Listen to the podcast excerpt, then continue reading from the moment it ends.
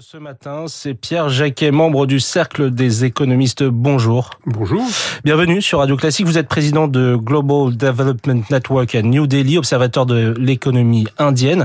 L'un d'un pays qui est passé en quelques années de la catégorie en voie de développement à celui de puissance d'avenir.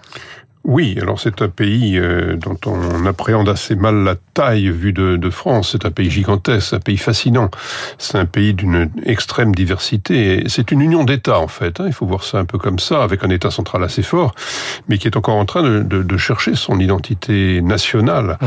Euh, et on peut dire d'une certaine façon que, que, que, que l'État existe avant la nation et qu'il faut créer cette, cette identité nationale. Donc c'est ça le véritable débat, euh, le véritable débat indien. Alors on a les yeux rivés sur le taux de croissance de l'Inde. Oui, c'est un pays qui, qui, connaît des taux de croissance euh, extrêmement euh, élevés. Euh, si je fais abstraction de la de, de, de, du Covid, qui a quand même créé une, une récession extrêmement importante, hein, moins 9% du, du, produit intérieur brut en Inde. Mais si je fais abstraction de cette de cette année d'exception, on a un taux de croissance en moyenne de 7%. 7%, c'est un doublement tous les 10 ans. Donc c'est un pays qui monte en puissance. Donc c'est un pays qui monte en puissance, mais qui part, euh, si on regarde les indicateurs de développement humain, qui part de très bas. L'Inde est à la 131, 131e place au niveau mondial, et donc il y a beaucoup de chemin. Et il y a sur ce chemin des, des difficultés extrêmes, ce qui explique d'ailleurs pourquoi euh, régulièrement dans notre pays, en Europe et dans le reste du monde, on a des périodes où on parle de l'Inde comme nouvelle puissance mondiale, et puis, et puis quelques années après, euh, ça descend et, et on ne voit que les problèmes. Je crois qu'il faut voir ça dans le long terme. C'est un pays qui est, est une grande puissance mondiale. C'est aujourd'hui la cinquième économie dans le monde euh, et c'est la première population mondiale. Donc mmh. c'est voilà. Et, et, et, et, je crois qu'il faut. Dans, dans, il y a un potentiel considérable. Maintenant, pour euh, mettre en œuvre ce potentiel, il faut surmonter un certain nombre de difficultés euh, importantes. La première, c'est celle que je mentionnais au début, qui est l'identité nationale. On a aujourd'hui un gouvernement qui, euh, qui, qui, qui, qui, met en œuvre une, une vision très hindouiste de, de, de, de l'Inde, et ça s'accompagne de discrimination qui fait que finalement, ce qui apparaît de l'extérieur comme étant une très grande richesse, cette diversité de l'Inde, n'est pas exploitée en Inde en ce moment comme un un, un atout. Et, mmh. et, ça, on peut le, on peut le regretter. Un, un pays donc qui monte en puissance, on l'a dit. Bruno Le Maire se rend demain et vendredi à New Delhi euh, pour le G20. Le ministre de l'économie espère établir, selon ses mots, une relation d'avenir avec l'Inde. En quoi est-ce stratégique pour la France? Eh bien, parce que le monde est en train d'évoluer, parce que on vient de vivre des chocs géopolitiques d'une extrême importance, et euh, on va vers une forme de qu'on appellerait en Inde d'ailleurs de plurilatéralisme dans lequel on a un ensemble de grands pays qui est animé non pas par une vision mondiale partagée, mais qui est animé par le souci de défendre leurs propres intérêts, et ils vont faire ça en construisant euh, des alliances euh, diverses euh, avec des partenaires divers. Mmh. Et je crois que dans ce monde-là, il faut se positionner, surtout un pays comme la France, hein, euh, en, en, en, construisant nous-mêmes ce type d'alliance avec euh, les pays qui vont être appelés à être les grandes puissances mondiales, Notamment et à ne pas tout mettre, de mettre, tous les œufs dans le même panier finalement. Notamment sur les questions militaires, c'est un débouché pour la France. Euh, un oui, l'Inde en a besoin, bien sûr. Mmh. L'Inde dépend beaucoup de la Russie en ce moment. Il y a, il y a à peu près 80%, enfin sur les estimations, entre deux tiers et jusqu'à 80% des, des, du matériel militaire en Inde qui vient de Russie. Alors justement, la Russie, euh, parlons-en, avec euh, ce choc qui a provoqué la, la guerre en Ukraine. Euh, on a vu euh, l'Inde renforcer finalement sa relation, euh, notamment commerciale avec les Russes. fois 14, ce sont c'est c'est c'est la part d'importation du pétrole russe en Inde. Pourquoi avoir choisi ce, ce lien avec Moscou? Alors, c'est pas vraiment le choix d'un lien avec Moscou, c'est c'est un peu de l'opportunisme. L'Inde dépend énormément des importations de pétrole, 80% du pétrole. Et le pétrole représente en gros 27% de la consommation d'énergie en Inde. Et sur ces 27%, 80% du pétrole nécessaire sont importés. Et euh, jusqu'à présent, la Russie ne, figurait pas parmi les, fournisseurs de, de, de l'Inde. On avait l'Arabie saoudite, l'Irak. Enfin, c'était l'Inde se fournissait en dehors de Russie. Or, le choc de la guerre en Ukraine a eu pour implication augmentation de l'inflation un peu partout et en Inde en particulier, une très forte hausse des coûts de l'énergie. Et l'Inde a besoin de trouver un pétrole bon marché. Et la Russie avait besoin de déboucher. Et la, la Russie avait besoin de déboucher. Donc il y a une conjonction d'intérêts qui fait qu'en effet, les exportations de pétrole russe vers l'Inde ont explosé et la Russie est maintenant le principal fournisseur de, de, de, de l'Inde.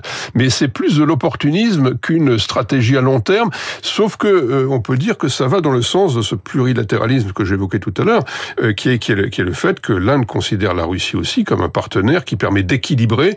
Euh, la notion d'équilibre des relations extérieures est extrêmement importante du point de vue indien. Mmh. Et ils ont d'ailleurs négocié hein, ce pétrole russe, moins 30, moins 40% sur chaque baril. ce qui leur permet, ce qui leur permet d'ailleurs de ne pas être sous le coup de sanctions occidentales, puisqu'ils ils achètent leur pétrole en dessous euh, du plafond euh, fixé par les, les, sanctions occidentales. Et vous avez pu observer que les États-Unis euh, ont accepté finalement que l'Inde achète du pétrole à la Russie. Et du point de vue d'ailleurs américain, c'est pareil. Les, les, les États-Unis ont besoin de cette relation avec l'Inde parce que ça fait contrepoids avec la Chine. Donc, et, et pour la France, c'est un petit peu aussi le même principe. C'est un principe d'équilibre des relations dans un monde qui a, qui a énormément changé. Et puis surtout, c'est une puissance qui est installée dans cette zone extrêmement convoitée et hautement stratégique qui est l'Indo-Pacifique. Voilà, c'est un des, et, dans lequel les jeux de pouvoir sont en, sont en cours. Mmh. Euh, mais il n'y a pas que le pétrole, vous l'avez rappelé, euh, l'Inde c'est aussi 80% de son armée, euh, soit entre 70 et 80 à peu près, euh, de son armée s'équipe de d'équipements russes. Il y a eu euh, cette visite en janvier de Vladimir Poutine à New Delhi, l'occasion pour l'Inde de s'équiper justement de défense antiaérienne pour 5 milliards de dollars.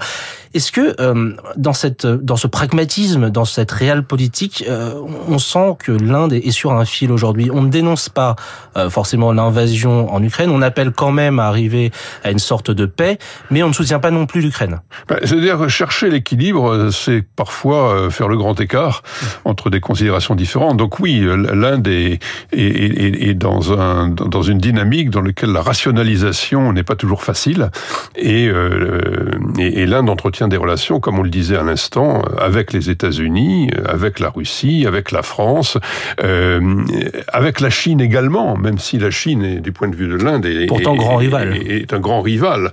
Euh, mais donc l'Inde est en train de naviguer à travers ces différentes, ce différents jeux de contraintes, et euh, c'est, c'est, euh, ça va être extrêmement intéressant d'observer l'évolution de ce, pays. On l'a vu euh, finalement, on a vu l'Inde s'adapter au soubresaut justement de ces tensions euh, internationales. L'année dernière, notamment sur la question du blé, avec l'application d'une politique assez protectionniste, avec l'interdiction d'exportation euh, des grains à l'étranger. Euh, cette réelle politique, elle peut tenir longtemps comme ça? Bien, je crois qu'elle va se heurter aux différentes contraintes d'un monde qui reste quand même euh, relativement intégré malgré les chocs que l'on vient de, vivre. Et, donc la réelle politique, ce n'est pas une série de décisions figées. Elles vont évoluer dans le temps en fonction des intérêts perçus par l'Inde. Et c'est là où on revient finalement euh, aux, questions, aux dimensions intérieures. Je crois qu'il faut, il ne faut pas oublier les considérables défis auxquels le développement de l'Inde fait face. Euh, pour les mentionner, euh, il y a énormément de pauvreté, il y a des indices de développement humain qui sont qui sont faibles, il y a des problèmes de faim, il y a des problèmes de malnutrition euh, parmi les plus élevés euh, dans la de, au niveau de la de, de la planète. L'Inde est aussi un pays qui est seulement en train de s'urbaniser. Il y a il y a des, des mégapoles considérables euh, parmi les plus grandes dans le monde, extrêmement polluées, et en même temps le pays dans son ensemble est peu urbanisé. Il y a environ 35% euh, de, taux d'urbanisation, ce qui place le pays là encore à la 131e place mondiale. Et donc on voit que le développement de, de l'Inde va s'accompagner euh, de cette urbanisation qui pose énormément de problèmes en termes de développement durable, en termes de pollution, en termes d'équipement de services essentiels. Et, je crois que c'est un des, défis euh, fondamentaux de, ce pays pour lui permettre d'assumer ce rôle de grande puissance dont on sent qu'il qu'il va être le sien. Mais avec ces décisions prises depuis un an, euh, et au vu des éléments qu'on qu a expliqués euh, depuis le début de cette interview, euh, est-ce qu'on peut dire que finalement l'Inde permet à Moscou de maintenir une sorte de ligne de vie pour son économie de guerre, euh, et c'est finalement grâce à ce cash que l'économie russe euh, a pu ne pas s'effondrer également Écoutez, pour l'instant, mais, mais le, le, le, le les sanctions euh, s'accompagnent bien évidemment d'une baisse de ressources assez considérable pour la Russie. Alors on l'a pas vu parce que le, le, en termes de revenus, la baisse des quantités exportées a été compensée par la hausse des prix, mmh. mais le plafond mis par l'Occident sur les prix du pétrole va entraîner une, une forte baisse des, des, revenus. Donc il y a une ligne de vie, certes, pendant quelque temps, comme d'ailleurs ça se passe la plupart du temps quand il y a des sanctions. L'efficacité des sanctions est quelque chose d'assez de, compliqué et qui, et qui change dans la durée. Et il ne faut pas s'attendre à ce que les, les sanctions euh, euh, amènent des changements politiques majeurs euh, immédiatement. C'est quelque chose qui est, qui est, simplement la marque d'un désaccord très profond euh, et qui est nécessaire politiquement, mais sur le plan économique, l'efficacité est, est, toujours relativement limitée. Et donc, on observe pour la Russie ce qu'on a observé dans le passé par l'exercice des sanctions, sauf que cette fois-ci, les sanctions sont extrêmement importantes et elles vont finir par avoir un coût. Elles ont déjà un coût pour l'économie russe, hein, contrairement à ce qu'on entend dire parfois. Euh, et je pense que ce coût va, va, va, va, va s'amplifier dans les années à venir. Pierre Jacquet, est-ce qu'on peut tout de même dire, même si c'est de façon transitoire, que l'Inde aujourd'hui profite de cette guerre? Oui, euh, on peut dire que l'Inde profite de cette guerre en termes géopolitiques, mais enfin, elle en a aussi souffert euh, pour son économie. Hein, la, combinaison du Covid et, de la, et, de la guerre en Ukraine a été un choc aussi majeur. Mais sur le plan géopolitique, politique et, du rôle que l'Inde peut jouer dans le monde, à un moment où l'Inde, en effet, a la présidence du G20, euh, c'est une situation qui, en effet, renforce le poids potentiel de l'Inde de même que les États-Unis ont bénéficié aussi euh, de, de, de, la guerre en Ukraine dans leur position géopolitique. Donc ça, ça c'est en effet tout à fait réel. Merci Pierre Jacquet du Cercle des économistes, notre star de l'écho. Merci beaucoup euh, d'être venu sur notre antenne Merci et bonne journée. 7h20, euh, bientôt, 7h24, l'info politique dans un instant.